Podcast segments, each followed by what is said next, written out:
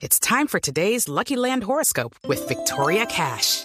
Life's gotten mundane, so shake up the daily routine and be adventurous with a trip to Lucky Land. You know what they say. Your chance to win starts with a spin. So go to LuckyLandSlots.com to play over 100 social casino-style games for free for your chance to redeem some serious prizes. Get lucky today at LuckyLandSlots.com. Available to players in the U.S., excluding Washington and Michigan. No purchase necessary. VGW Group. Void or prohibited by law. 18 plus. Terms and conditions apply. El Estado colombiano, el Ministerio de Defensa y la Policía Nacional han sido condenados por el desplazamiento forzado que se produjo en Boyacá hace exactamente 17, Bojayá, Bojayá, hace exactamente 17 años en el departamento de Chocó, cuando hubo 119 muertos producto de ese terrible enfrentamiento entre las FARC y grupos paramilitares. Terminaron lanzando inclusive bombas sobre la iglesia del pueblo y eso produjo el éxodo de miles de habitantes de esa región. El doctor Ariosto Castro es el presidente del Tribunal Administrativo del Chocó. Se encuentra en Quibdó. Magistrado Castro, buenos días. Buenos días, Néstor. ¿Cómo está? Bien, doctor Castro, magistrado, ¿cuál es la razón, en qué términos, por qué condenan ustedes al Estado colombiano por lo que pasó en Bojayá en el año 2002? A ver, gracias por llamar y difundir esta noticia. Se trata de un proceso de acción de grupo acumulado. Son cinco procesos, 2009, 245, 2004, 401, 2002, 1001, 2379, Sí. 2004, 401 y 2348 por los hechos ocurridos en el municipio de Bojayá Chocó el 2 de mayo del 2000. Bueno.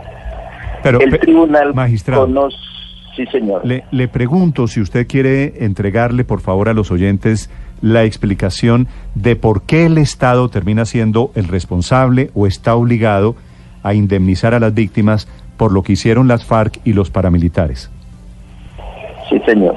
Bueno, en el desarrollo del proceso, como le decía, el tribunal conoció en segunda instancia, porque la sentencia de primera instancia la profirió el juez primero administrativo de Quibdó.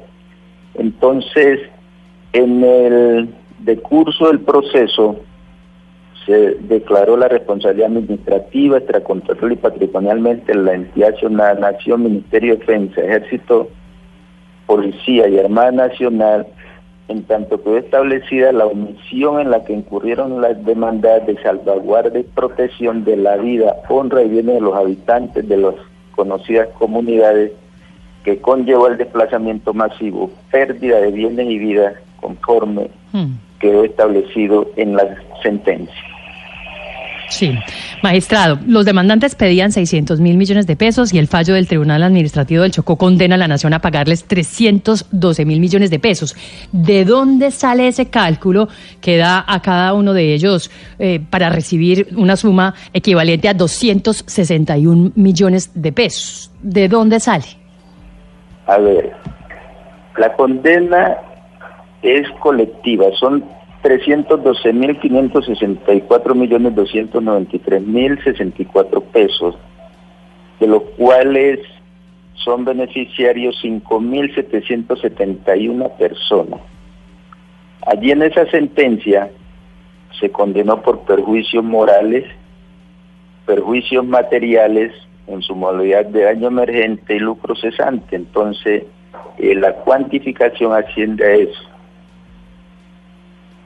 Magistrado, hay una parte que no se entiende muy bien porque de alguna forma el Estado, claro, pudo haber cometido fallas al no proteger a la población de Bojayá y al no haberles dado todo lo que se requería en un momento muy difícil cuando había una guerra terrible entre guerrilleros y paramilitares en esa zona del país, bueno, y en casi toda Colombia. ¿La sentencia contempla algún tipo de solicitud a la JEP para que las FARC, que fueron responsables básicas y primarias del atentado a la iglesia donde hay más de 90 muertos, o los paramilitares respondan eh, económicamente como parte de la reparación o solamente va al Estado? Al Estado, al Estado, sí señor. ¿Y por qué no contemplan ningún tipo de envío a la JEP, por ejemplo, para que las FARC reparen a sus víctimas? ¿O esto es aparte?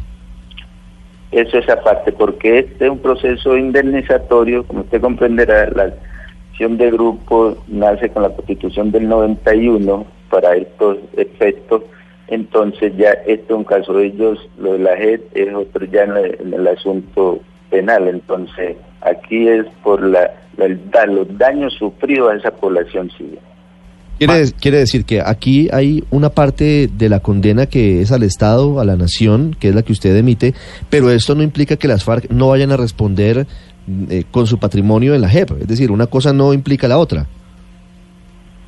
Pues quiero dejar eh, claro, o sea, yo no soy el ponente de la sentencia. La sentencia, la ponente es la magistrada Norma Moreno Mosquera, ¿sí? Integré la sala de decisión ella actualmente se encuentra en uso de vacaciones, pero en la sentencia, en las consideraciones está debidamente motivada cada uno de estos aspectos concerniente a esta responsabilidad del Estado. Sí, magistrado, ¿este dinero se le entrega a la comunidad o se entrega familia por familia, persona por persona? Exactamente. Cada persona en la sentencia se establece a cuánto corresponde a cada persona y ellos deben en su momento, pues ellos están representados por un profesional del derecho y dependiendo de eso, pues será él quien recibe o si él lo autoriza, pues cada uno da, porque él tiene el mandato, ¿cierto? Por ellos conferido. Mm. Entonces, dependiendo si él recibe, pues él debe entregarle a cada uno lo que le corresponde. Son 1.195 personas que salieron huyendo de Bojayá, que van a recibir ahora, 17 años después, esta cifra grande, 312 mil millones de pesos. Magistrado, gracias por acompañarnos. Bueno, Néstor, muchas gracias. Gracias, señora, a usted. El doctor Ariosto Castro, presidente del Tribunal Administrativo del Chocó.